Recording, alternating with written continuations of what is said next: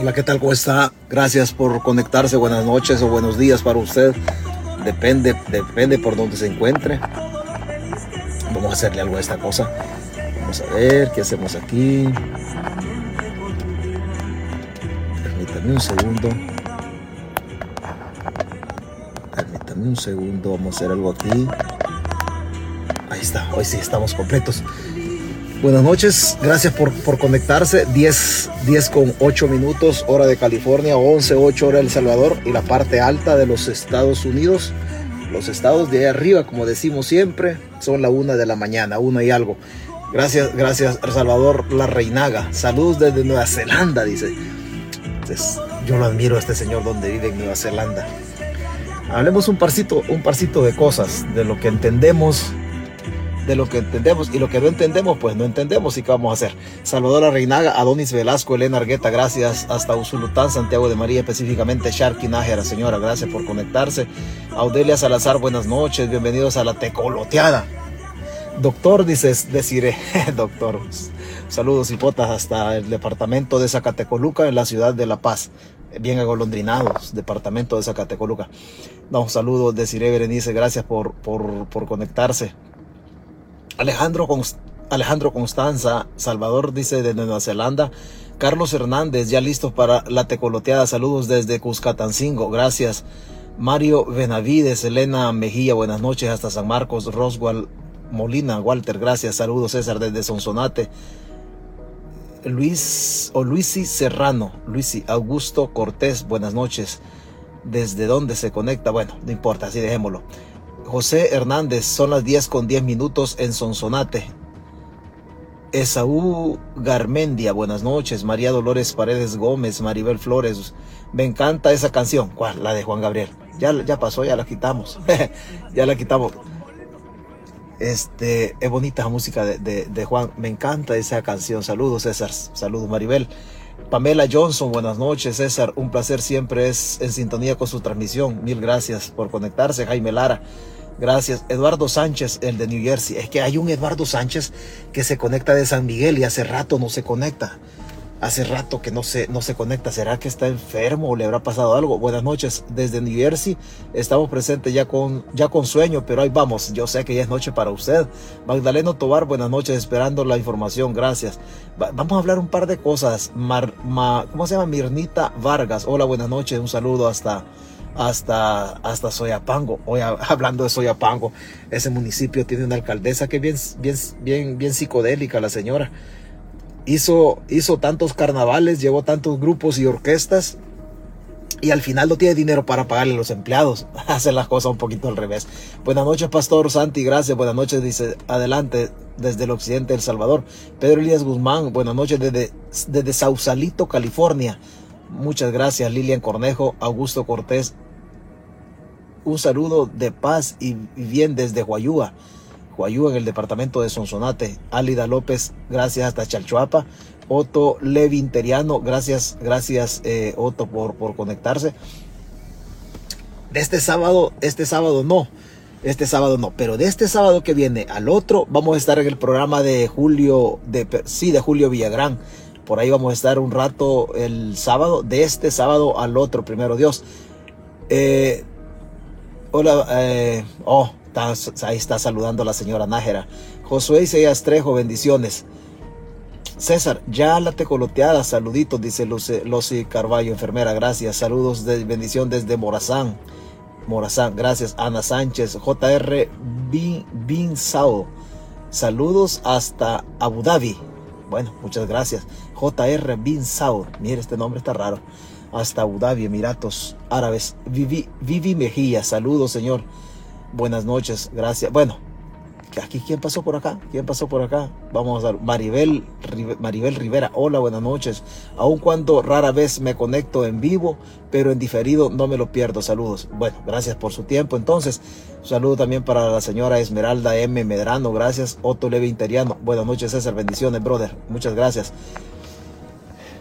Ya teníamos tres días, ¿cuántos días? Tres, cuatro días. Pati Ramos Urbina, saludos, buen amigo con todo aquí escuchándolo. Gracias hasta Chalatenango, la cabecera departamental. Mr. César, que Dios lo bendiga por su labor. Mr. Víctor Manuel Pérez, gracias por sus deseos. También a usted que Dios lo bendiga. Jorge Hernández, buenas noches desde San Jacinto. San Jacinto. Elisa Calderón, bendiciones, saludos desde San Salva, desde El Salvador, Aguachapán. Miguel Miguel eh, Callesdera, saludos desde el Paisnal, el Paisnal al norte de, al norte de, de la, de, la ciudad capital. El Paisnal es uno de los municipios más grandes que tiene El Salvador.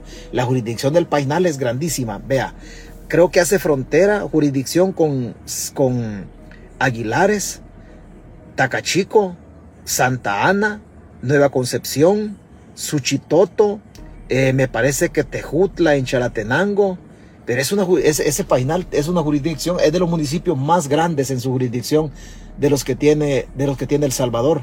Un saludo a todos los excombatientes del, del FMLN que viven, viven en el asentamiento del Paisnal. Ese municipio también tiene una parte que por ahí pasa el río de, ¿cuál río? El río Lempa. Y, es, es, bonito. Vaya y, vaya y, y, y, conozca el Paisnal y sobre todo esa parte del río Lempa que pasa por, por ahí. Murillo, Murillo, muchas gracias. Lorena Hernández, hasta, hasta, hasta, hasta San Canadá, ¿no? Sí, hasta Canadá. es que estaba leyendo otro comentario ahí, hasta San Canadá. No, bien, hoy vengo bien agolondrinado. Saludos a todos desde Sonsonate City, David Ace Román, David Martínez, Ana Carolina Román, gracias. Chelita Enrique, saludos César desde El Salvador. Flora Chávez, saludos eh, señora. Flora Chávez, Luis Figueroa desde Los Ángeles dice, muchas gracias. Olga Ortiz, buenas noches César, bendiciones para usted y para todos los que se conectan, dice Ana Carolina Román. José Cucufate, Georgina López, Georgina, gracias. Sara Edith García, ayer en la mañana se conectó, pero a saber qué pasó con la transmisión. No, ni yo supe. Se la votaron, no quedó ni rastro. Lo veremos con don Julio Villagrán, cita imperdible. Sí, el, este sábado no, de este sábado que viene al próximo voy a estar ahí donde, donde, Julio, donde Julio Villagrán me va a dar chance que yo voy a hablar. Ahí vamos a llegar a, decir lo que entendemos de este volado. Antonio de León, saludos desde Oloquilta, Oloquilta y las pupusas. Saludos César desde Sonsonate bueno, muchas gracias, démosle, démosle este volado. Hoy démosle vuelta para acá. Oscar Mejía, un saludo, compa, hasta la victoria, compañero. Eh, Oscar, porque Oscar es de izquierda. Yo no soy de izquierda, pero como este volado de democracia. Arely Domingo, buenas noches, César. Saludos y bendiciones desde Mariona, Cuscatancingo. Pero afuera, ¿verdad, Arely? Afuera, no adentro, porque adentro está matando la gente. Entonces, eh, ella está fuera de Mariona. Pablo Díaz y Jerry Martin. Bueno, démosle vuelta a esta cosa.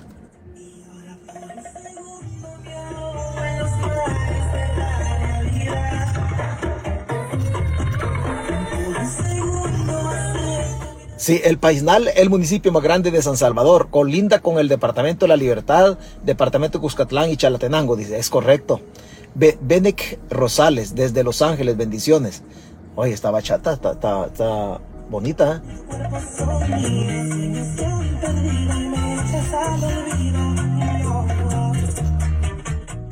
César, ¿qué piensas del voto electrónico? el voto electrónico. Cuidado, no vaya a ser el voto electrónico un problema para alguien. Cuidado, cuidado. Vamos, bien que podemos hablar del voto electrónico y de lo que yo pienso del voto electrónico. De lo que yo pienso del voto electrónico. Vea, hay que, hay que tener, démosle vuelta a esta cosa, pues, démosle vuelta a esta cosa. Bueno, ya, ya le dimos vuelta. ¿Qué pienso del voto electrónico? Ese voto, ese voto es una, es una hipótesis es una hipótesis que yo tengo y, que si hay tiempo la desarrollamos. Si hay tiempo le damos, le damos a esa cuestión del voto electrónico. El voto electrónico puede ser, puede ser el talón de Aquiles del Tribunal Supremo Electoral. Puede ser el talón de Aquiles. Y, hay, juris, hay, hay, ¿qué le puedo decir? Para hacerlo coloquial y que nos entendamos en el término, hay ejemplos, hay ejemplos de eso. Recordemos que el voto electrónico se va a desarrollar en territorio norteamericano, se va a desarrollar en tierras norteamericanas y hay un ejemplo muy muy claro de que de que el voto electrónico se puede utilizar para fraude. Ni se les vaya a ocurrir utilizarlo para fraude porque hay un ejemplo bien claro en relación a, a utilizar el, el territorio norteamericano para delinquir y quien organiza esto es el Tribunal Supremo Electoral. yo tengo una hipótesis bien complicada del por qué Bukele no, no va a buscar la reelección. Y si busca la reelección, cuidado con hacer fraude aquí en estas tierras, cuidado. Y vamos, si nos queda chance, si nos queda chance lo desarrollamos. Pero hablemos de, hablemos de, hablemos de, del TPS. Hablemos del TPS. ¿Qué son los escenarios que se pueden venir en relación al TPS? El TPS no lo van a revivir. Eso sí, eso escríbalo en piedra que no lo van a revivir. Eso está clarito, no lo van a revivir. Porque es potestad de la administración, del que está en el gobierno. En aquel tiempo lo interrumpió Donald Trump y, él tenía la autoridad para hacerlo, porque es una potestad del Ejecutivo. Él tenía la autoridad de decir, mire, desaparezcamos el TPS.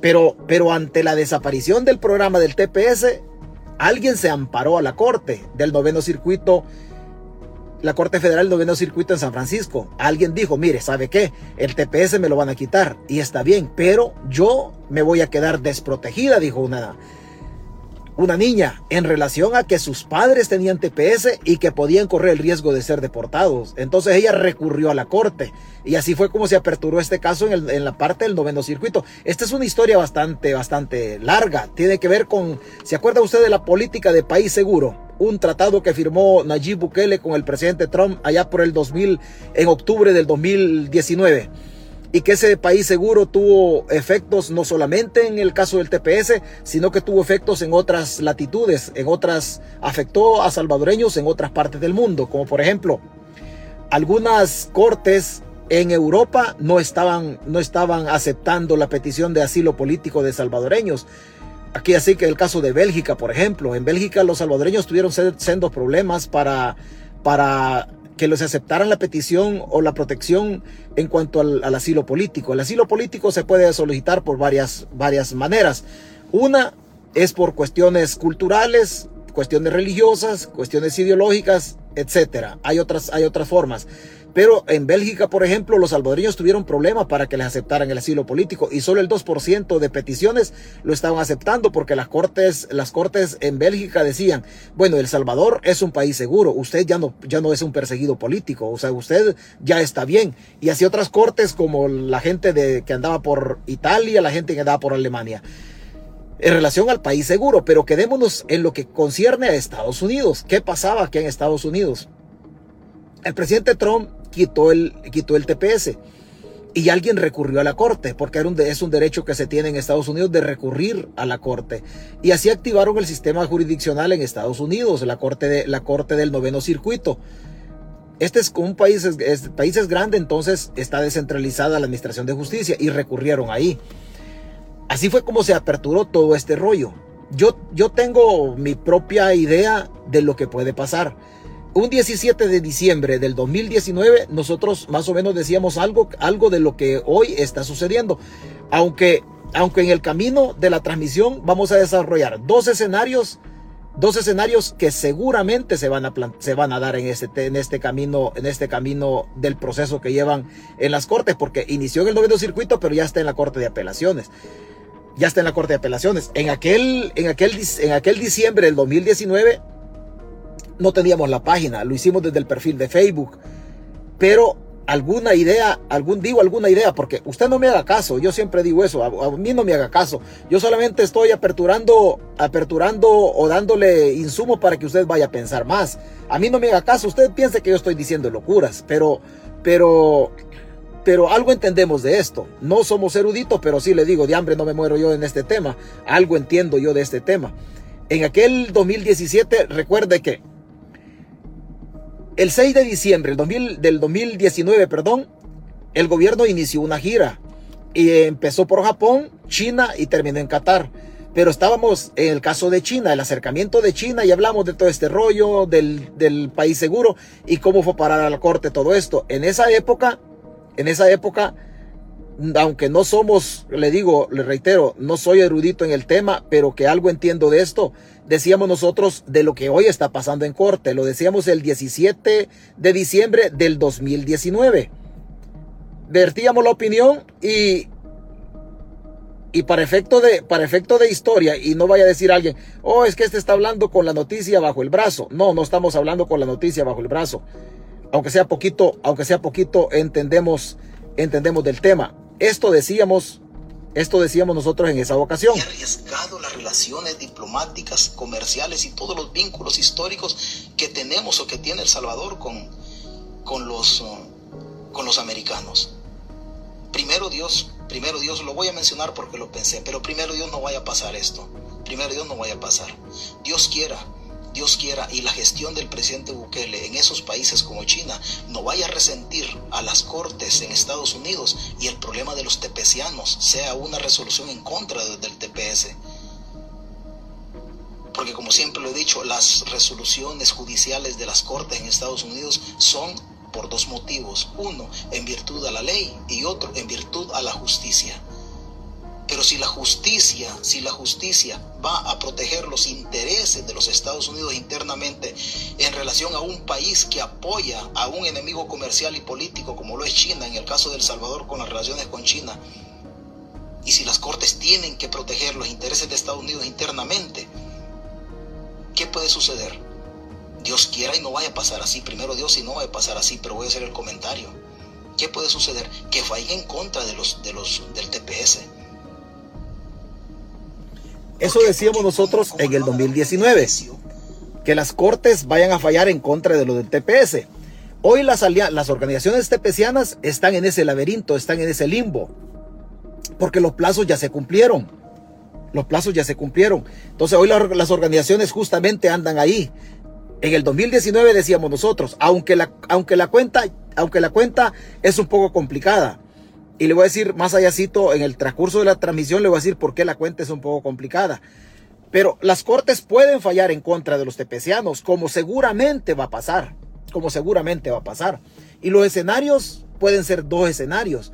Lo que sí que el programa de TPS no lo van a revivir. No lo van a revivir, ¿por qué? Porque lo que están discutiendo es que si es un derecho humanitario, no están discutiendo que si la autoridad que lo interrumpió en aquella ocasión, la que le, la que le, le quitó la vida al TPS, ¿quién era? La autoridad que lo había generado. Y el que lo generó fue el Ejecutivo norteamericano. Claro, eso había otra administración, pero el Ejecutivo norteamericano generó el programa humanitario, el TPS. El único que lo podía quitar era el gobierno norteamericano, como sucedió, y lo quitó Donald Trump. Ese programa no, puedes, no puede tener vida jurídicamente hablando. ¿Por qué? Porque no van a discutir las cortes, no van a discutir si tenía potestad de Donald Trump, como si las tenía. Las cortes lo que van a discutir es si el programa en sí mismo, desde el ámbito humanitario, pueden reabrir otro programa o buscar que la gente adquiera su regularización a través de una reforma migratoria. ¿Y cuáles son los escenarios que se pueden venir? ¿Que lo van a revivir? No lo van a revivir. No lo van a revivir. La autoridad que lo quitó es la autoridad que tenía la potestad de hacerlo. Partiendo de ahí, no hay para dónde revivirlo. ¿Por qué? Porque quien, quien lo genera, repito, es el gobierno y quien lo quita también es el, es el presidente. Entonces, él no hay para dónde buscarle. Él tiene la potestad para hacerlo. Y la corte no le va a la corte, la corte en Estados Unidos no le va a ir a quitar, a invadir una potestad que tiene un órgano de Estado. La corte en Estados Unidos no va a hacer eso, jamás porque en Estados Unidos los ámbitos de acción de cada órgano de la, de la, en este caso, digámoslo así, de la República, por ponerle algún, algún nombre, pero es, este, Estados Unidos es, es, otra, es otra forma de ver eh, políticamente. El, el judicial no va a invadir potestades del Ejecutivo. Y el Ejecutivo no va a invadir potestades del Congreso norteamericano. Entonces la Corte no le va a ordenar, no le va a ordenar al Ejecutivo de que reaperture un programa que era potestad de él quitarlo. Partiendo de ahí, que no se van a invadir potestades los órganos en Estados Unidos, la Corte no le va a ordenar a, Joe Biden, en este caso, que es el presidente. No, no le va a ordenar. La Corte puede ir por dos vías, que es las que yo pienso. No es la verdad, pero como siempre digo que pensar es gratis y siempre le digo a usted que no me haga caso, no me haga caso, solamente voy a pensar lo que yo entiendo de esto. Pero las cortes pueden tener dos acciones en todo esto. Primero, primero hay que ver que lo que ha sucedido hoy, lo que ha sucedido hoy es una acción de la Corte de Apelaciones, porque el proceso nace en la Corte del Noveno Circuito, viendo las, las, dos las tres instancias que, que tiene todo proceso, porque el derecho es común. Las tres instancias, ¿dónde se inició? Se inició en la Corte del Noveno Circuito de San Francisco. Después pasó la Corte de Apelaciones. La Corte de Apelaciones dijo algo, dijo algo. ¿Sabe qué? Dijo, no, como no tengo el fallo todavía, vamos a extender la vigencia del TPS. Lo que dieron no fue una prórroga, lo que dieron fue la extensión de vigencia porque el TPS se vencía. Entonces no dieron otra tarjeta. Algunas personas conectadas quizá en la página o que en el futuro escuchan la transmisión habrán sacado la tarjeta del TPS por si viajaron obviamente fuera de El Salvador. Otras personas no sacaron la tarjeta. ¿Por qué? Porque la resolución de la Corte de Apelaciones solamente prorrogaba la vigencia del documento, no daba otra prórroga. Solo prorrogaba para cuándo? Para mientras ellos tenían una resolución. Por eso la Corte en aquel septiembre, en aquel septiembre me parece del 2021, extendió la vigencia del documento porque se vencía. Y para no quedar en el limbo, la gente, que la Corte no había fallado y que la gente no quedara en el limbo jurídico o migratorio, la Corte prorrogó, suspende el acto de reclamado. ¿Qué, qué acto reclamaban? Reclamaban la suspensión del TPS, que no quedaran, que no quedaran ellos en el limbo. Ese acto que se reclamaba, ese acto dice la Corte. Yo no tengo la resolución todavía, dice la Corte de Apelaciones. ¿Por qué? Porque falta la otra instancia. La Corte de Apelaciones apenas es la segunda instancia y falta la Corte Superior. Entonces la Corte lo que hace, suspende el acto que, se reclama y extiende la vigencia del TPS. La vigencia del vencimiento, no otra prórroga, porque prórroga no, no hay, nunca ha existido prórroga. Lo que ha existido es la vigencia del TPS porque se vencía. Ahí están ahorita, ahí están ahorita. Las organizaciones están esperando la resolución de la Corte. ¿Por qué? Porque si la Corte no había fallado, lo esperan para hoy. Yo honestamente no esperaría para esta ocasión el fallo de la Corte. Si a mí me pregunta, yo no esperaría para esta ocasión. Yo le daría un año más de vida o de plazo a que la Corte falle. Y le voy a decir por qué. Porque, las, porque la Corte, la Corte todavía tiene que pasar a la Corte Superior. Y en la Corte Superior, la agenda o la manera de agendar los casos, según lo que se, se ve de la o se lee de la historia jurídica de Estados Unidos, ya hay otros, otros términos, se toman otros, otros criterios para agendar los, los, los temas. Yo esperaría que dentro de un año las cortes estén fallando. Pero ¿qué puede pasar? Si la corte no logra fallar hoy en este diciembre, si la corte no logra fallar, entonces la corte tiene dos acciones. Prorrogar, prorrogar o extender, por decirlo de otra manera mejor, extender la vigencia del vencimiento del papel, el cartoncito. Muchos tepecianos no sacaron, no sacaron otro cartón porque solo extendieron la vigencia y muchos lo andan vencido. Pero quien le dio vida jurídica, quien extendió la vigencia, es la resolución de la Corte de Apelaciones. La Corte puede extender la vigencia, la vigencia del documento, en el entendido que no tenga la resolución todavía. Las organizaciones están esperando que hoy en diciembre tenga la, resolución de este caso. Oiga, estoy hablando de lo que yo entiendo de esto no es la verdad, es lo que yo entiendo de, este, estos rollos. Entonces la Corte, si no tiene la Corte la, resolución, la Corte va a extender otros 15 meses, otros 18 meses para que se venza por allá por diciembre del 2023 nuevamente.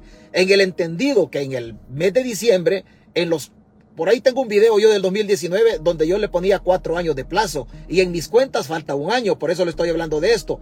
Pero por ahí tengo un video yo del 2019 donde yo le ponía cuatro años de plazo.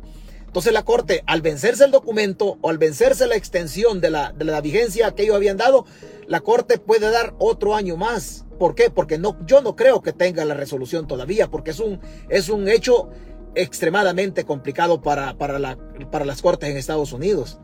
Yo no creo que tenga la vigencia, el perdón, que tenga la resolución todavía. Si no tiene la resolución, las cortes automáticamente, automáticamente van a extender la vigencia del documento.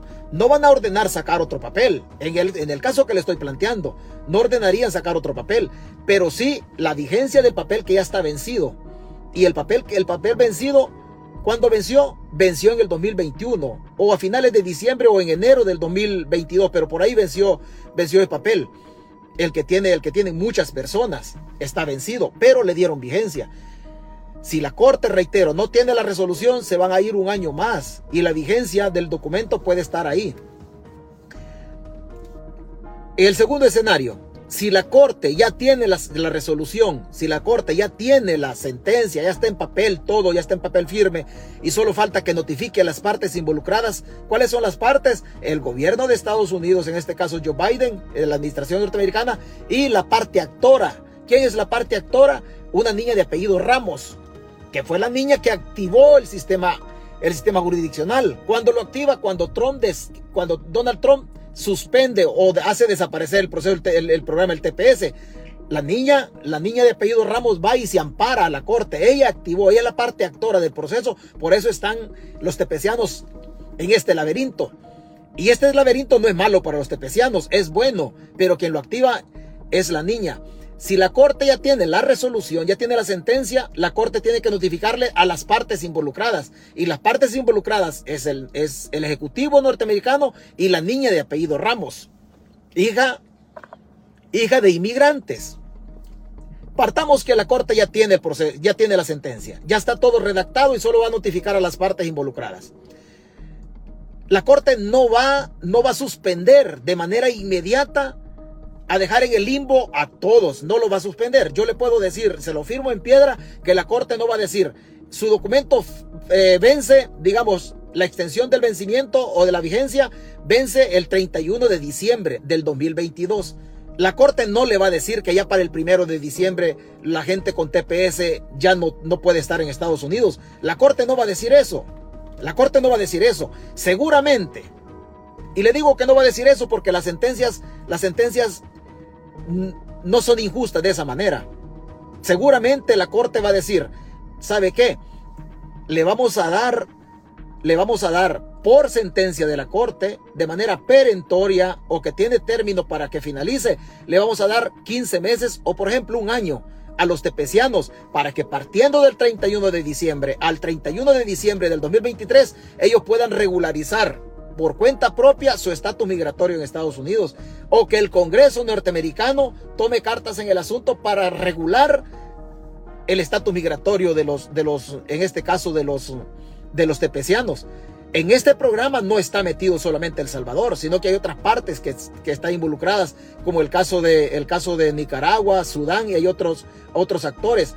Entonces la Corte no va a decir, mire, a partir del 31 de diciembre del, del 22 usted no tiene papeles. No, seguramente le va a dar un tiempo prudencial que se va, sí va a ser perentorio, porque la Corte ya habrá sentenciado en la sentencia de la Corte, en el entendido que la tengan hoy para diciembre. Yo lo dudo que la tengan para diciembre. Seguramente yo pienso que la pueden tener para, para el otro diciembre, pero la Corte no va a ser, no va a ser tácito, no va a ser cortante al momento de decirle, mire, usted váyase de aquí. La Corte no puede autorizar a nadie que se quede de manera indocumentada en Estados Unidos. Eso no lo va a hacer la Corte. Pero sí la Corte seguramente va a, decir, como hoy estoy dando la sentencia, todos los afectados en el proceso tienen un año más. El proceso terminaría justamente ahí, aunque hay, otra, aunque hay otro espacio para apelar la resolución de la Corte, aunque hay otro espacio. Entendamos si el proceso se queda justamente ahí y no se apela, sino que la sentencia se da por notificada y que las partes quedan conformes y que no apelan.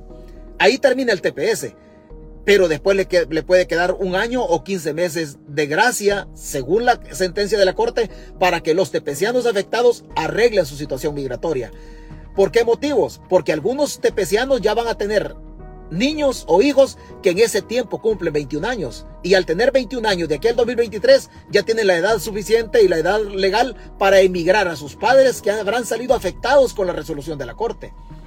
Al otro grupo de, del TPS ya no, está en el TPS porque sus hijos cumplieron 21 años y justamente ya, inmigraron a sus padres que estaban bajo el amparo del TPS y ya son residentes. Entonces, esperando que en ese año que dé la corte, sus hijos, los que en este momento, por ejemplo, tienen 20 años, cumplan 21 años y ya tienen mayoría de edad para emigrar a sus padres que están bajo el programa del TPS.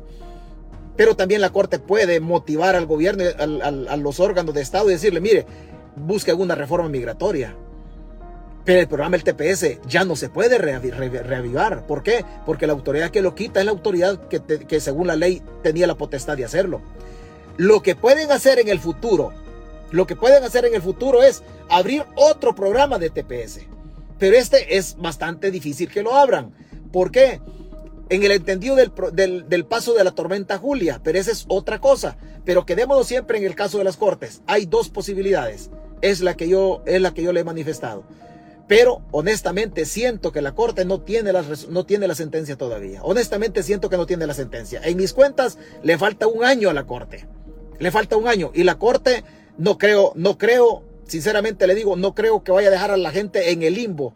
No, le va a dar algún, algún plazo, algún plazo eh, para, que, para que la gente arregle su situación. Pero honestamente, le vuelvo a repetir, yo, no, yo creo en, mis cuentas que eran cuatro años, en mis cuentas que yo hacía el 2019, a la Corte le falta un año y la Corte tendría que tener su sentencia a partir, de, a partir del 2023. Pero las organizaciones dicen que están esperando la sentencia para este diciembre. Algo más saben las organizaciones que obviamente, obviamente yo, yo, yo no sé. Pero el programa del TPS no se puede abrir. Dejemos el caso de las cortes, dejemos el caso de las cortes ahí y planteemos el escenario de una, ¿qué le puedo decir?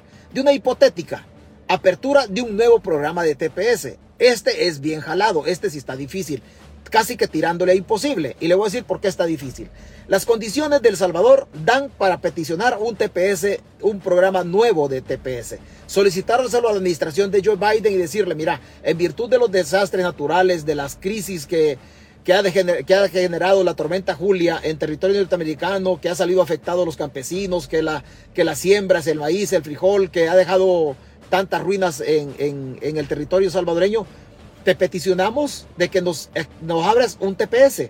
Pues son medidas humanitarias. El gobierno de Joe Biden tiene toda la potestad. Ellos pueden hacerlo de aperturar un nuevo TPS, un nuevo programa, no el programa que ya fenece, ese no, ese ya no se puede abrir, pero un nuevo, un nuevo programa de TPS. ¿Por qué?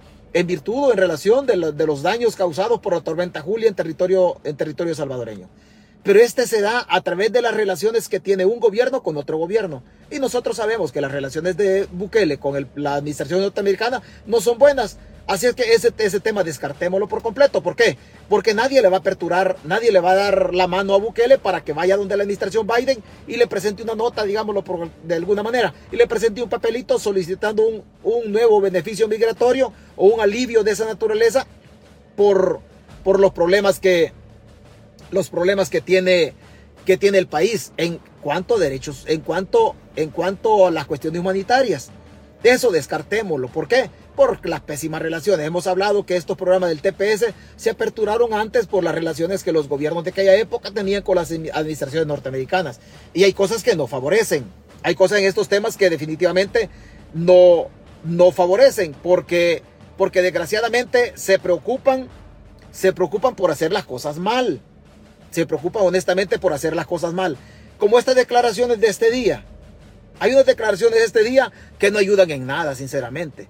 Yo no sé si los diputados de Nuevas Ideas lo hacen con, lo hacen con la idea de, de tener protagonismo o con la idea de revelarse, en este caso, a una potencia como los, los norteamericanos, sabiendo que vemos muchos que vivimos, que vivimos por acá. ¿O cuál es la idea de hacerlo? No se sabe. Pero la verdad que las declaraciones de algunos diputados de Nuevas Ideas son deplorables. Sinceramente le digo, son lamentables y en nada nos ayudan a nosotros, a nosotros como salvadoreños radicados en Estados Unidos de una u otra manera migratoriamente hablando. En nada ayudan. Lo que hace el diputado Cristian Guevara este día, perdóneme, pero le echa tierra a cualquier posibilidad.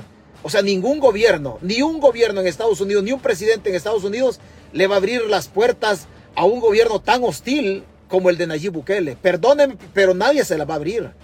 Nadie se le va a abrir. Las declaraciones del diputado de Nuevas Ideas, hoy Cristian Guevara, son declaraciones de guerra. Son declaraciones de guerra. O sea, yo no sé sinceramente qué es lo que piensan o nosotros como salvadoreños qué estamos pagando. No sé qué estamos pagando, pero o ponemos en el poder a ignorantes o ponemos a mañosos. Pero nosotros no salimos de una cuando estamos ensartados en otra. El diputado de Nuevas Ideas interfiere en elecciones del Congreso de Estados Unidos. O sea, un diputado, un diputado de Nuevas Ideas dan unas declaraciones lamentables. Cristian Guevara, sancionado por el gobierno estadounidense en la lista Engel, pidió a residentes de California no votar por la congresista Norma Torres. Las organizaciones, las organizaciones pro-inmigrantes que han luchado la alianza TPS saben que Norma Torres ha sido una aliada ha sido una aliada para las organizaciones y que Norma Torres tiene la potestad de ir a tocarle la puerta a Joe Biden y decirle, hey, mira Biden, échale la mano a los salvadoreños con un programa nuevo o tratemos de regularizar ese tipo de cosas. Pues en el momento de que, de que las puertas del Ejecutivo norteamericano están cerradas, se necesitan interlocutores, personas que conozcan la región, que tengan un arraigo, un origen de, en el caso cercano a nosotros, y, la, señora está, es chapina, ella sabe cómo nosotros cómo se desarrolla esa parte del mundo. Pero Obviamente esto no favorece en nada. Escuche usted lo que este señor dice, es lamentable, ¿qué estamos pagando? A saber qué pagamos, pero como dicen unos, las autoridades son puestas por Dios, que le, estamos, que, le debemos a Dios nosotros que, que nos pone solo, solo cosas raras. El jefe de fracción de Nuevas Ideas, Cristian Guevara, instó a los votantes del Distrito 35 de, de California a retirar su apoyo a la congresista estadounidense Norma Torres, a solo pocas semanas de llevarse a cabo las elecciones de medio término en los Estados Unidos el próximo 8 de noviembre.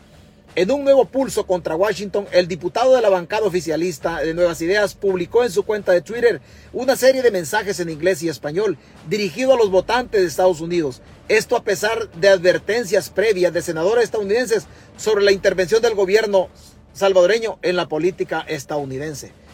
Señores, nos vamos a encaminar a un escenario que nosotros sinceramente no lo vamos, no lo vamos a aguantar. En un mes, los votantes en Estados Unidos decidirán el futuro del Congreso. Normalmente, les pediría como latino que apoyaran a otro latino, pero la historia nos ha demostrado que no hay nada peor que una latina como Norma Torres atacando sus propios orígenes, escribió Guevara. El legislador se refirió directamente a los residentes del Distrito 35 de California. Si usted es hermano salvadoreño, hondureño, guatemalteco o mexicano, escribía él en Twitter, piense que ella ha estado a favor de narcogobiernos como el de Honduras o apoyando gobiernos corruptos como los del FMLN. Ha atacado a nuestro gobierno, a Bukele, escribió en su cuenta. Torres, de origen guatemalteco, es la única centroamericana que sirve actualmente en el Congreso de los Estados Unidos. Además ha sido una de las congresistas estadounidenses más contundentes en sus condenas al gobierno salvadoreño y una de las principales impulsoras de la identificación de corruptos en El Salvador, Honduras y Guatemala, a través de la publicación de las listas y, y sanciones específicas conocida ahora como, como la lista la lista Torres. Algunos le dicen lista Engel y otros le dicen lista Torres. Cristian Guevara, en tanto figura en la lista de actores corruptos y antidemocráticos conocido como lista Engel, publicada el año publicada este año por el Departamento de Estado de los Estados Unidos. No solo es su futuro el que está en juego, es el futuro de su familia que está en sus países de origen, dice Cristian Guevara. Mientras nosotros combatimos pandilleros, ella los defiende. Mientras nosotros queremos seguridad y prosperidad para nuestros pueblos, ella no. Solo les pido dos cosas. La primera, dice el, dice el diputado Guevara, la primera es que reflexione sobre lo que le acabo de decir. La segunda es que pase este mensaje a más hermanos latinos para que puedan tomar una, de, una mejor decisión, escribió el diputado de Nuevas Ideas, Cristian Guevara. ¿Qué tienen que andar metiendo las manos los diputados de Nuevas Ideas en estas cosas de los norteamericanos? Nos van a declarar enemigos de la seguridad de los gringos y nosotros no la vamos a acabar.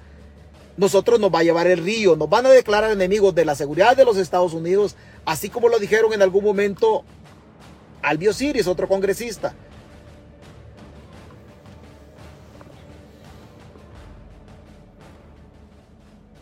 Vamos a ver, le voy a contestar a alguien, acá. Jai, Jai en la calle, habla de ti César. Vamos a ver, permítame un segundo, yo le, yo le voy a contestar a usted. Aquí está, permítame, permítame. Habla de ti César, dice, ¿por qué te, te viniste a Los Ángeles, California, USA? No sabemos nada de ti César. Yo no tengo que mencionarle mi vida a usted porque mi vida es la más pública que hay en las páginas. Mi vida es la más pública que hay en las páginas. Yo no tengo absolutamente nada. Aquí he dicho mi origen, aquí he dicho mi pasado militar, aquí he dicho, aquí he dicho mi, de alguna manera mi paso académico, aquí he mencionado absolutamente todo. Absolutamente todo. En todo caso, en todo caso, si usted está interesado en saber de mí, pregúntele al organismo de inteligencia del Estado en El Salvador. Ellos me tienen archivado. Ellos me tienen archivado, pregúnteles a ellos. Usted no sabe nada de mí. Usted tiene una, una carita en su perfil, una, una, una foto de hombre. ¿Usted qué es lo que quiere saber de mí? Vaya, pregúntele al organismo de inteligencia del Estado, pregúntele a la inteligencia policial. Ellos saben quién es César Fuentes. Mi vida es de las más públicas en las páginas. Yo no escondo absolutamente nada. Absolutamente nada. Así es que yo pensé que usted el comentario me lo tenía de otra manera, pero usted quiere que le hable de mí. No, mejor mándeme una solicitud de amistad a mi, a mi Facebook nos hacemos amigos ahí, usted quiere saber algo de mí, llámeme. Yo le con mucho gusto le voy a decir quién soy yo, por qué estoy hablando en, las, en, esta página y no, no es primera vez. Hay más de 800 o 1000 videos en mi página, en mi perfil de Facebook y usted por ahí puede ir a consultar esto al respecto. No le gusta lo que digo, haga dos cosas. Una se queda, la otra se va. No importa. Usted tiene la potestad, yo no lo voy a bloquear. Yo no lo voy a bloquear en absoluto. Bueno, sigamos. Sigamos. ¿Qué advirtió Estados Unidos cuando Nayib Bukele dijo en aquel momento de que no votaran por Norma Torres? Mire, es que Norma Torres no la van a detener. O sea, el distrito 35 es el distrito donde yo vivo. Justamente ahí. A Norma Torres no la van a detener. Si ese distrito apoya, apoya a la señora. O sea, es, es por gusto, más que están cayendo mal. ¿Qué dijo Estados Unidos en abril del 2001? En abril del 2001, digo, Torres se vio envuelta personalmente en una polémica con el presidente Nayib Bukele después de llamar a El Salvador un narcoestado. Si es que es un narcoestado. El Salvador es un narcoestado, no les gusta, es otra cosa. En medio de la crisis migratoria que azotó el norte de Centroamérica a inicios del año pasado. Después de este altercado, según la congresista, comenzó a ser acosada y amenazada por funcionarios salvadoreños y partidarios de Bukele. El mismo presidente incluso llamó a la diáspora salvadoreña a no votar por Norma Torres. Esta situación también fue denunciada por el jefe del Comité de Relaciones Exteriores de la Cámara de Representantes, Albio Siris, quien advirtió a Bukele que el gobierno estadounidense lo enfrentaría como una amenaza a la seguridad nacional de los Estados Unidos si continuaba interfiriendo en las elecciones, en las elecciones norteamericanas. El próximo 8 de noviembre, el Partido Demócrata Estadounidense se jugará el control del Congreso que se ha visto amenazado según las últimas encuestas. El gobierno salvadoreño, en tanto, ha cabildeado con congresistas republicanos para flexibilizar la postura de Washington contra Bukele y sus funcionarios. Señores, con estas declaraciones, ¿qué tienen que andar haciendo? ¿Qué tienen que andar haciendo metiendo la cuchara, metiendo la cuchara en otro lugar? Si los gringos meten la cuchara en otras partes del mundo es porque sueltan el pisto es porque sueltan el pisto y el que paga el mariachi es el que pide la canción. Pero Cristian Guevara, claro, él está, como dice, como decía un cipote en mi pueblo, él está bien embravado, o sea, está enojado porque le quitaron. Es que son mañosos. Es que el problema de los políticos en El Salvador es que no les gusta que les digan nada. Pero ¿cuántos, cuántos millones de dólares han regalado la sociedad norteamericana a El Salvador y se lo han hueviado? ¿Cuánto dinero se han hueviado? Son cientos de millones de dólares que se han hueviado no solamente este gobierno, no, si todos los gobiernos para atrás. Entonces los gringos meten las manos en El Salvador, ¿por qué? Porque ahí tienen los intereses. Ahí tienen los intereses. O sea, ¿de qué soberanía hablamos nosotros? Pero es complicado que estos diputados vienen y abren la boca solamente, solamente para hacer del pato. Apenas abre la boca la Milena, ay, se pase en toda la olla de leche. Abre la boca cualquier otro y hace lo mismo. y hace, y hace lo, y hace lo, y hace lo mismo. Hay gente que no tiene ni la más mínima idea de lo que pasa en el país. Hay gente que no tiene ni la más mínima idea. A nosotros, nosotros que estamos en Estados Unidos, que andamos por acá, a nosotros nos lleva el río. ¿Por qué? Porque tenemos que trabajar y nuestro representante, en este caso, la embajadora, no hace nada por los, la, gente del TPS. No hacen absolutamente nada. Dice un muchacho, a nosotros nadie nos tiene que decir por quién votar. Es que nadie nos tiene que decir por quién votar. Cada quien toma sus decisiones. Y si no, vea dónde estamos ensartados. Vea dónde estamos. ¿Por qué? Porque tomamos las decisiones. Hoy tenemos consecuencias políticas. Pero esas decisiones las tomamos nosotros. Hay gente que se arrepiente de haber apoyado al partido de gobierno, de haber apoyado a Nayib Bukele. Pueblo, hoy ya es tarde. Las decisiones políticas tienen consecuencias sociales, económicas y de otra naturaleza. Ahí estamos pagando las consecuencias nosotros. Hay gente que se arrepentió y dice, es que yo voté por él y yo me arrepiento. Hoy es tarde. Era en aquel momento. Era en aquel momento que teníamos que tomar que tenías pues, que tomar decisiones políticas. Hoy se nos hizo tarde. Ya amaneció ya pasó agua bajo el puente y ya estamos, ya estamos bastante, ya estamos bastante, bastante jodidos. Ya estamos bastante jodidos. En esta página hemos hablado largo y tendido nosotros de la situación política en El Salvador y de lo que se nos podía, de lo que se nos podía eh, venir. Pero como nosotros poco o nada hacemos conciencia, a veces decimos, ¿y este dónde estaba? ¿Y este dónde estaba? Yo no quiero pensar no quiero pensar y no quiero ver el escenario que la diáspora se quede sin el beneficio migratorio del TPS. Primero Dios y el camino, el camino presente alternativas para que esta gente eh, solucione su situación. El Salvador no está preparado para recibir esta gente. Y yo lo vuelvo a decir, muchos tepecianos fueron a sitiar la casa de Norma Torres y le han dicho lo que han querido. En las redes sociales se ha leído comentarios de, algunos tepecianos eh, cuando Mari Carmen Aponte ha opinado sobre El Salvador o cuando Norma Torres ha opinado sobre la corrupción de este gobierno. Muchos tepecianos se han referido a ellas como viejas putas. Hoy están en problemas. Muchos tepecianos han sitiado la casa de Norma Torres. Hoy están en problemas. Hoy están en problemas. Y primero Dios, reitero, se arregle la situación de esta gente. ¿Por qué?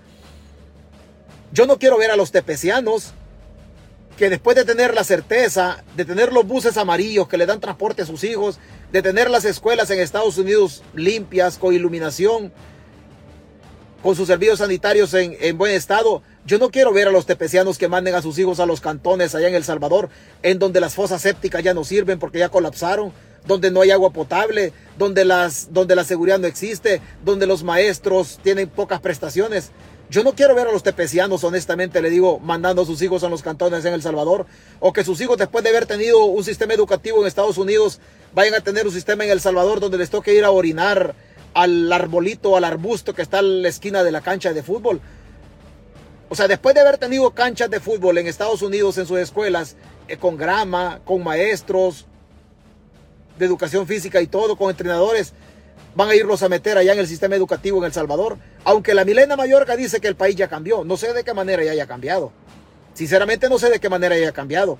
Y honestamente le digo, Dios ilumine el camino de las autoridades norteamericanas para que tomen la mejor decisión los, los jueces en la corte. Y que el problema de los tepecianos no vaya a pasar a una cuestión que vayamos a lamentar todos. No porque, no porque los tepecianos sean familia mía, no, sino que es una cuestión humanitaria. El país no, no aguanta, el país no aguanta a recibir a, este, a, este, a la gente amparada en este programa. El Salvador no va a aguantar esa crisis social que le puede venir. No tenemos la infraestructura instalada. Aunque lo diga la Milena Mayorga, que el país está preparado para recibir a los tepecianos, eso no es cierto. Usted que tiene TPS, usted que me escucha, usted sabe que el país no está preparado para eso. Usted sabe que el país no está preparado para eso. Y que la Corte tome la mejor decisión y que Dios ilumine a estos jueces para no afectar a los tepecianos. Porque con declaraciones como las de Cristian Guevara, señores, nosotros no tenemos futuro. ¿Qué estamos pagando? Aunque dicen, Dios pone autoridades. Sí, pero hay que hablar con Dios, que nos haga el paro, que nos haga un descuentito. Porque si no, si, si Dios pone las autoridades y nos pone siempre de este tipo de autoridades, no, que nos haga una rebaja. Hay que hablar con Él, que nos haga una rebaja.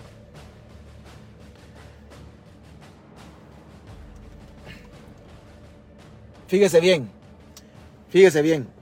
Solo leo el comentario porque, porque primero a él nunca lo había leído acá. Y segundo, ha de ser de las personas que trabajan en favor del gobierno. Pero solo vea a la gente que trabaja en favor del gobierno cómo escribe. Vea a la gente. Yo no vivo en El Salvador. Y usted ya lo sabe. Yo tramito de California. Tramito de California. Yo amo El Salvador y yo amo Estados Unidos. Amo El Salvador porque me vio nacer. Y amo Estados Unidos porque me da de tragar, me da de comer. Yo no le puedo morder la mano a esta tierra.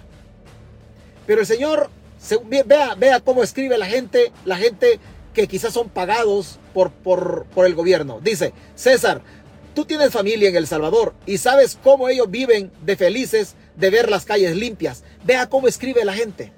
Usted que vive en el país, usted es juez. Si lo que el muchacho dice acá, evidentemente una persona manipulada por el relato del gobierno o una persona pagada por el gobierno. Pero usted, usted juzgue si las calles están limpias. Usted juzgue si las familias viven feliz. Yo no creo que las familias vivan feliz. O felices, perdón. Yo no creo que las familias vivan felices. ¿Por qué no creo? Justamente, justamente no creo, justamente no creo por este tipo de cosas. Justamente no creo por este tipo de cosas. No puede una familia vivir feliz en estas condiciones. No se puede, señores.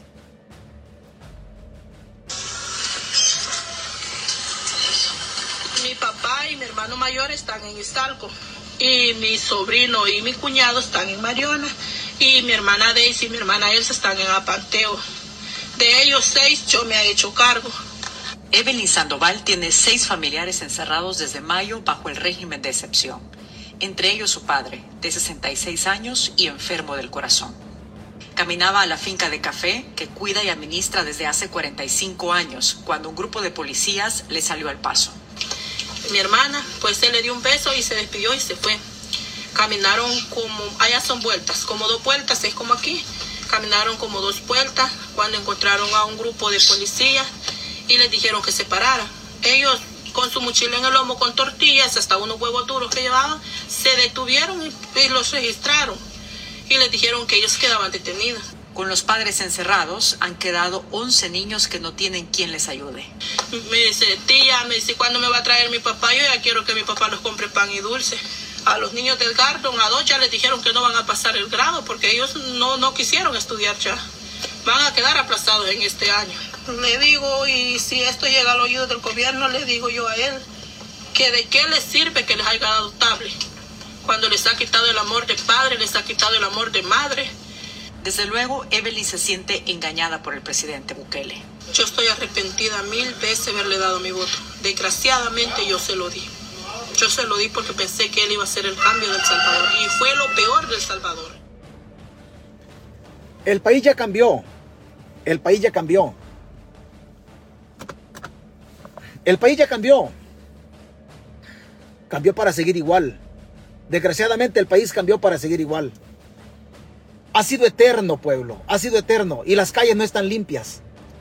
Las calles no están limpias. Para referirme al comentario de él. Nuestro problema en el país ha sido eterno.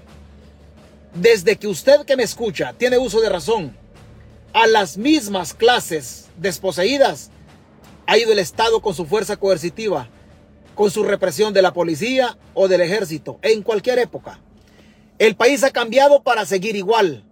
Los mismos, los mismos que han sufrido por historia en El Salvador, solo cambian las generaciones. Lo que esta gente está sufriendo ya lo sufrió su abuelito, ya lo sufrió su papá que tiene 80 o 90 años. Hoy lo está sufriendo usted. La pregunta es, los mismos que antes nos ponían las patas encima, solo han cambiado de generación. Hace 30 años, hace 25 años, era don Francisco Callejas, que con los gobiernos de la derecha corrupta, el oligarca nos ponía las patas encima. Hace 25 años eran los Poma, eran los Dueña. Hace 25 años se llamaba Taca, hoy se llama Bianca, de don Roberto Crit. Los mismos que allá, con la derecha y con la izquierda corrupta, nos ponían las patas, hoy están a la par de Bukele también poniéndonos las patas. Y la gente votó con la esperanza que este gobierno iba a hacer las cosas diferentes y el volado no cambió. ¿Y sabe por qué no cambió? Porque el problema somos nosotros. El problema somos nosotros creyendo que el político tiene la situación de nuestros problemas materiales. El político no tiene la situación de nuestros problemas. Nosotros vamos y endosamos un apoyo a aquellos apellidos raros que por historia nos han sometido. No tengo una lucha de clases. No vaya a pensar que yo soy de izquierda. Yo no soy de izquierda. Lo que sí le puedo decir es que la comida no tiene relación con la izquierda ni con la derecha ni con ideologías. No tiene, no tiene relación con eso. La comida no está vinculada a la ideología. Los valores de, de, de libertad, de honestidad y honradez no están vinculados a la ideología, están vinculados al ser humano. Ningún gobierno tiene la solución a sus problemas, la tiene usted. La tiene usted. Pero nosotros elegimos presidente para que nos arregle la vida, pero nosotros no queremos tomar el control de nuestra vida. Delegamos la autoridad, delegamos la administración del Estado y delegamos la administración de nuestra vida a un político. Y así ha sido todo el tiempo. El problema no son ellos, el problema somos nosotros. Porque en lugar de empuñar la antorcha de la libertad que ilumina nuestro camino como individuos, les damos la autoridad a ellos para que manipulen todo, todo, desde el presupuesto general de la nación. Gobiernos han ido, gobiernos han venido. Y la crisis suya no ha pasado. Y usted y yo solo vamos a heredar la crisis de un país metido en la miseria a las generaciones de cipotes que vienen allá abajo. Los que tienen 5, 10 años, 15 años. Eh, les vamos a heredar un país para que también ellos sean sometidos. Ya no lo va a someter la clase política del momento. Lo van a someter otros que tienen el mismo apellido raro. Pero el ADN político de dónde viene? De las mismas malditas oligarquías. Hay que apoyar al buen empresario, pero al oligarca no podemos apoyarlo. Con todo el respeto de los oligarcas, no podemos apoyarlo. ¿Por qué? Porque hacen dinero con la estructura del Estado. Han hecho dinero eternamente a través de la historia con el sudor, con el sacrificio, con la sangre y con la vida de nosotros. La señora votó para que la cosa cambie. Es que no va a cambiar El Salvador de esa manera. No va a cambiar El Salvador de esa manera. A usted le puede gustar lo que yo digo o posiblemente no le guste o posiblemente no le guste. Ese es su rollo, ese ya no es mi rollo. Ese ya no es mi rollo. Y alguien está esperando, o oh, es que el que nada debe, nada teme. Así dirá la gente, el que nada debe, nada teme. Seguramente el que nada debe, nada teme. Así lo han dicho muchas personas. Hasta que el régimen y su poder coercitivo, hasta que los sicarios de la policía y de la Fuerza Armada aparecen, hasta entonces la gente levanta, hasta entonces la gente levanta, levanta la voz. Estamos sumidos en una crisis y estas transmisiones no son para defender pandilleros. No son para defender pandilleros. Pero no espere usted que la oligarquía le ayude a usted o que el gobierno le ayude a usted. Tome el control de su empresa. Su vida es una empresa. Conviértase en gerente de su vida. Pero no delegue a ellos lo que usted por obligación debe conseguir, que es la comida. Una bolsita de macarrones, una bolsita de atún, sale cara, pueblo. Sale cara. Esto ha pasado hoy y ha pasado todo el tiempo. Si antes nos daban escobas, si antes nos daban delantales y vasos, siempre con la idea de, manipularnos, hoy nos dieron una bolsita y los oligarcas siguen haciendo dinero. Los callejas siguen haciendo dinero. Los dueñas, los pomas, los crit, todos siguen haciendo dinero. O usted no se pone, no se pone un poquito raro cuando, cuando siempre, siempre la clase social de nosotros es la afectada. Todo el tiempo. Todo el tiempo ha sido así. Esto no ha cambiado. Y la gente dice, oh, es que va a cambiar. Pero ¿cómo va a cambiar?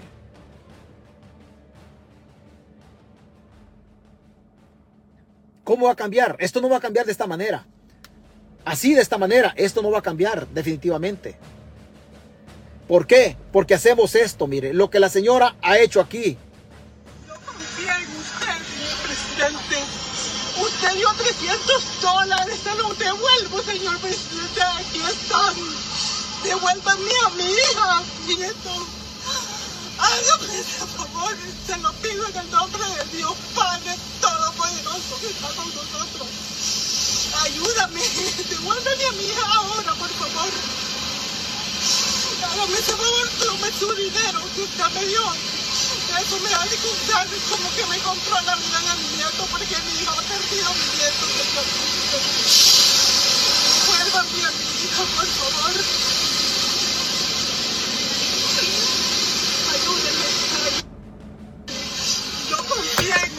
La señora quiere regresar los 300 dólares.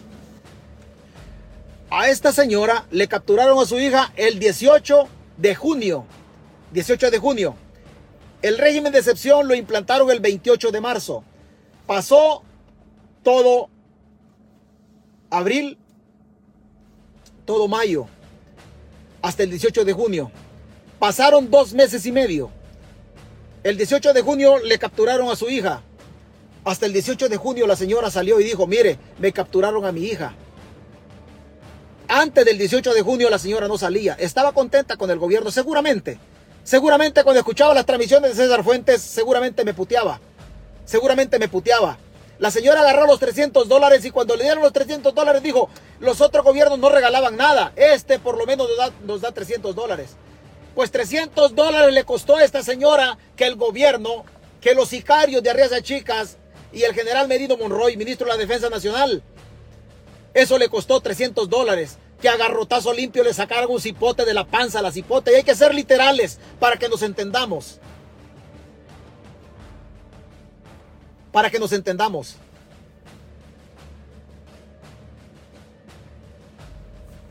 A garrotazo limpio. La cipota la hicieron abortar, hoy no se la presentan. Hoy la señora dice, yo le regreso los 300 dólares, señor presidente. Así nos compran a nosotros. Antes que le capturaran a su hija, César Fuente ya estaba hablando por los inocentes, no por los pandilleros. Antes de eso la señora no decía nada. Pueblo, no espere que la dictadura llegue y le vapulee a su ser, a su ser querido. Le van a llevar su hermano, le van a llevar a su hermana, le van a llevar a su sobrino, le van a llevar a su nieto, se lo van a llevar a usted, que ya no le sirve el corazón, que ya tiene diabetes, que tiene insuficiencia renal, que usted ya está mostronado, se lo van a llevar. Hasta que se lo lleven, va a decir usted, aquel cabrón tenía razón. Aquel cabrón tenía razón. Cada vez que se prorroga un mes del régimen de excepción, usted está en peligro que no se lo han llevado todavía. ¿Por qué esperar, levantar la voz y elevar el nivel de denuncia hasta que toquen a nuestra familia? No, hay que ser compasivo y hay que elevar el nivel de denuncia porque tocan al vecino que no es pandillero. Las pláticas no son para defender pandilleros. Las pláticas no son para defender pandilleros. Las pláticas son para defender inocentes, para tutelar y velar por los derechos humanos de los inocentes. Porque si se tratara, si se tratara acá, si se tratara acá de defender delincuentes, entonces defendamos a la Carolina Recinos, a la ladrona que tiene el régimen de Bukele, que cientos de millones de dólares debió de la, de la época de la pandemia. Entonces defendámosla a ella. No perdamos de vista una cosa. No voy a defender pandilleros, pero la delincuencia que se da en la clase social de nosotros los pobres es fruto de lo que se roban los políticos ahí arriba. De la educación que no llega, de las acometidas de agua potable que no llegan, de la electrificación e iluminación de las arterias públicas o de las calles y nuestras colonias están oscuras, de la nula educación que no llega, de la duralita que no reparan, de la escuela que está mal, que está mal en su pintura, del poco ornato, de los materiales, de los implementos de limpieza que no tienen las escuelas, del material didáctico de donde se auxilian los maestros para educar a nuestra gente de la medicina que falta en las, en las farmacias, de la clínica, del médico que no llega, de las ambulancias que no tienen combustible para lograr evacuar a nuestras mujeres de los cantones que están preñadas y quieren parir. Todo ese dinero no llega a las comunidades. ¿Por qué? Porque se lo huevearon los gobiernos de, la, de Arena y su, y su derecha corrupta. Se los huevió el gobierno de la izquierda corrupta. ¿Se ha fijado usted? ¿Se ha fijado usted que ayer salió el presidente Funes diciendo que él no ha robado? La pregunta es, ¿y quién se ha robado el dinero? Si no son los gobiernos, si no son los gobiernos, ¿quién se ha robado el dinero? Yo le puedo creer al expresidente Funes. Ok, él no se robó el dinero. Ahora díganos, presidente, ¿quién se lo robó? Porque cuando se terminó la guerra civil en El Salvador, la deuda que teníamos era 1.060 dólares. 1.060 millones de dólares. Hoy tenemos 23 mil, 24 mil millones de dólares de deuda. Si, Funes no se ha robado el dinero, hoy sí, le vamos a creer, presidente. Hoy díganos quién se movió el dinero en su gobierno. Sánchez Serén, díganos quién se robó el dinero en la administración de Sánchez Serén. Saca, díganos quién se robó el dinero en su gobierno. Paco Flores ya se murió y todos los demás presidentes, si ellos no se han robado el dinero, entonces ¿quién se lo ha hueviado? ¿Quién se lo ha hueviado? Ellos nunca son, pero la realidad es que todo lo que se roban los corruptos, lo que se ha robado Bukele, lo que se ha robado los gobiernos, lo que se ha robado Gallegos, Walter Arago. Por eso se genera la delincuencia de nosotros, ahí abajo. Porque no hay educación, no hay salud, no hay inversión en desarrollo humano. No hay inversión en desarrollo humano. Así cuesta salir adelante, señores. Así cuesta salir adelante. Que mi plática a usted no le guste, no se preocupe. Usted puede irse. Y como siempre lo digo, si su decisión es dejarme una puteada porque no le gusta lo que digo, no se detenga. Deje la puteada. Usted no se puede detener, no se coarte. No se coarte, no, yo, yo se la voy a leer. Yo no le voy a responder, pero yo se la voy a leer. Usted no se detenga. Si su sentimiento, su corazoncito le dice, a este lo voy a putear, déjeme una puteada. Y dígame, hijo de puta, ¿quién te parió? Ahora le pregunto yo, ¿quién lo parió a usted? Lo parió una tierra llamada El Salvador. Que tierras o que, o que gente extraña de apellidos raros le están quitando su tierra y usted no se quiere dar cuenta.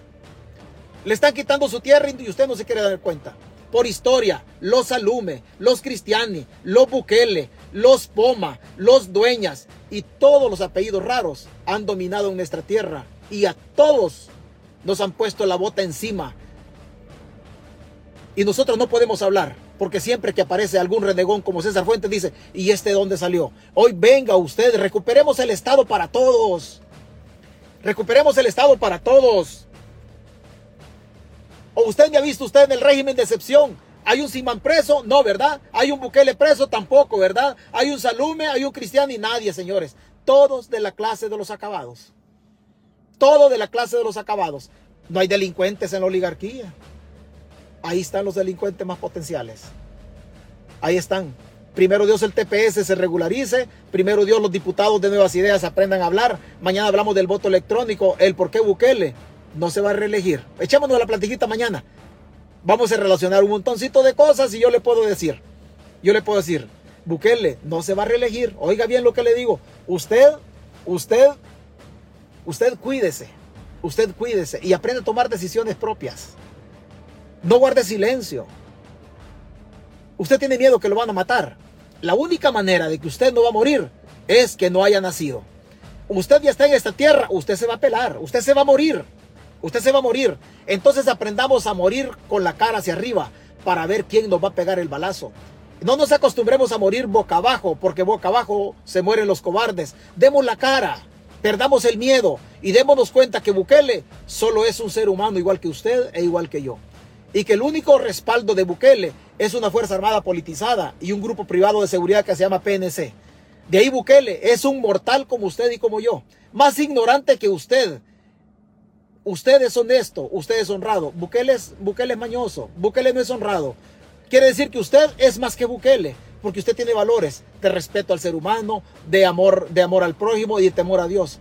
Las personas que no tienen temor a Dios son mañosos, son tacuacines. Por eso se roban el dinero del pueblo y no les importa que en las farmacias no haya medicina o que los maestros estén mal pagados y que hasta hoy las pensiones nunca las arreglan.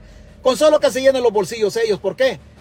Porque se da cuenta que usted es diferente a ellos. Usted es más grande que ellos. Usted tiene amor, temor, temor a Dios y por eso no roba. Usted tiene valores de honestidad y de honradez. Ellos no lo tienen.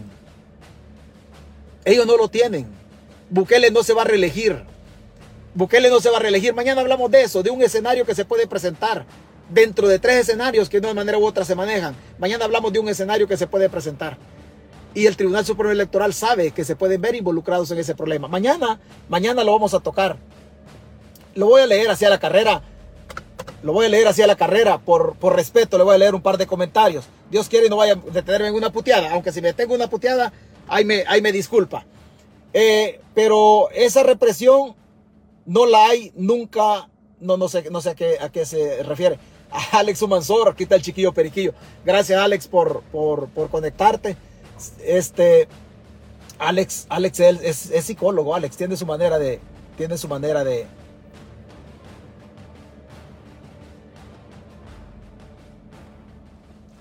Soy ciudadano americano y viajo dos veces por año. He visitado por todos lados. ¿Será que uno no se da cuenta ¿De qué? No, no le entiendo, no le entiendo su comentario, pero gracias. Lucho Martínez, estás más limpio del. Está más limpia las, las, el fundillo del Firulay que las calles del Salvador, dice Lucho Martínez. Gerson Hernández, las calles están llenas de hoyos. Hablando, hablando de volado. hablando de volado de calles. Pérez, quiero ver. Quiero ver. hablando de calles. Oiga, si este volado está así de esta manera, Pérez Mire, no me, no así está Bukele, mire, no, no me vaya, no me vaya, no se vaya a enojar conmigo, por favor, porque solo vamos a bromear. Vea, vea las, vea la señora, vea la señora de azul, vea la señora de azul, vea la señora de azul, véala.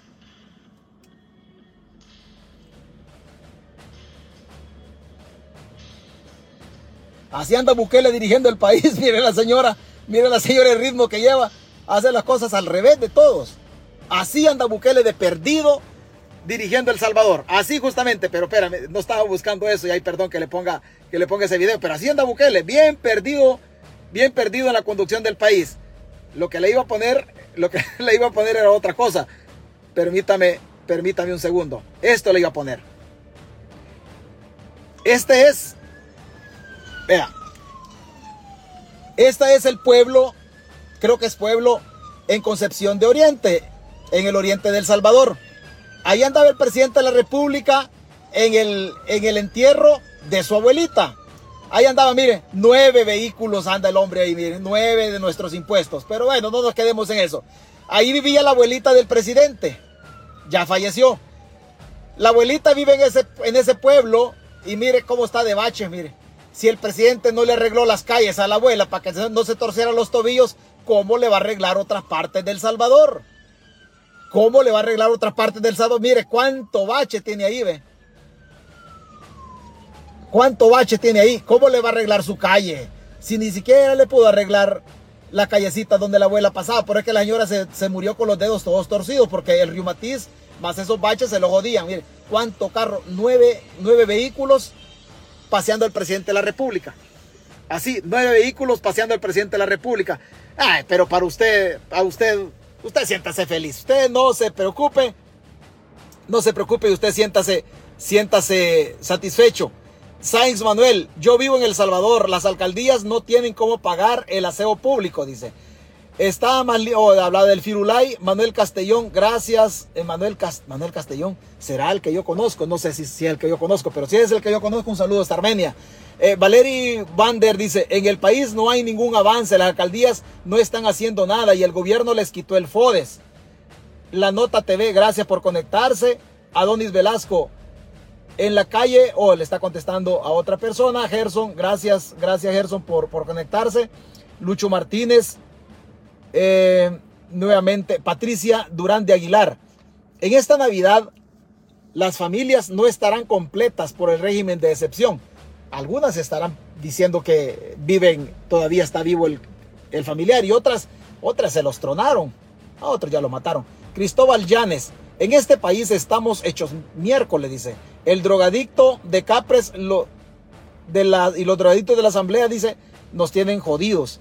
María María Latino, gracias María Latino, ya está de regreso acá, muchas gracias.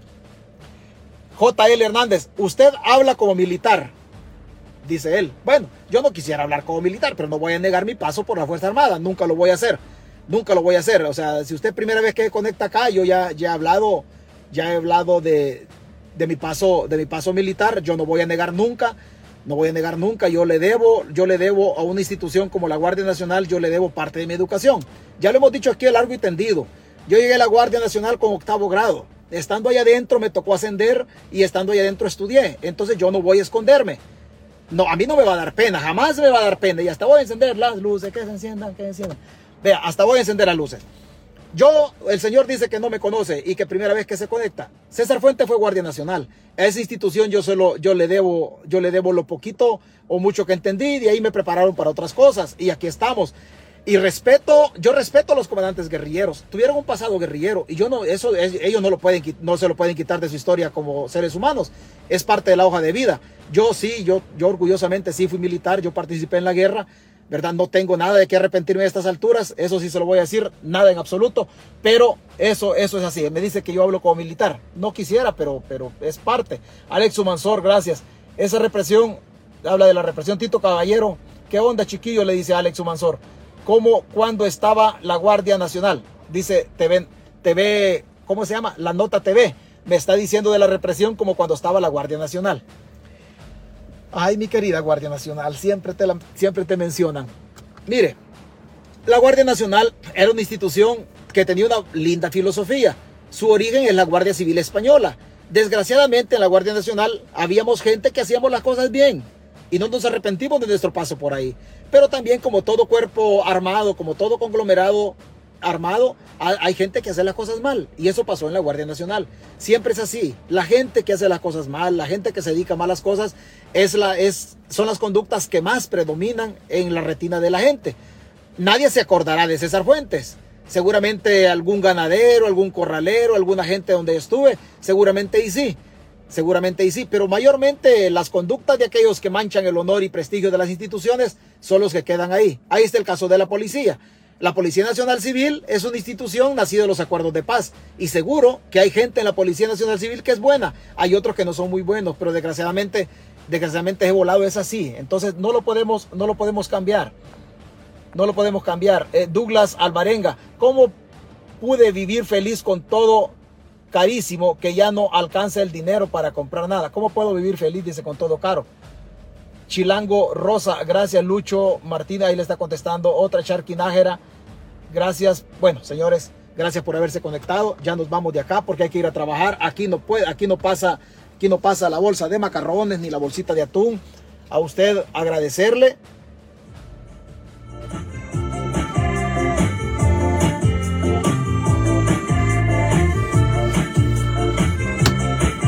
A usted le agradezco que se haya conectado y mañana, mañana hablamos de esa cosita que César Bukele será presidente hasta que el pueblo quiera. es que el pueblo no lo va a querer.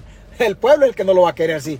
Si Bukele, si, mire, si, lo que, si la gente ya no quiere a Bukele, hombre, lo que pasa es que las encuestas lo ponen ahí y luego la gente tiene miedo, no opina porque tiene miedo que lo vayan a meter a Mariona o, al penal de Izalco. Pero de ahí la gente, la gente ya no, y la gente ya está bastante harta de Bukele. Ya está bastante harta de la corrupción. A usted se molesta que yo le diga esto, pero, pero ¿qué voy a hacer yo? ¿Qué voy a hacer? Cuídese, bendiciones, un poquito de música para que se relaxe.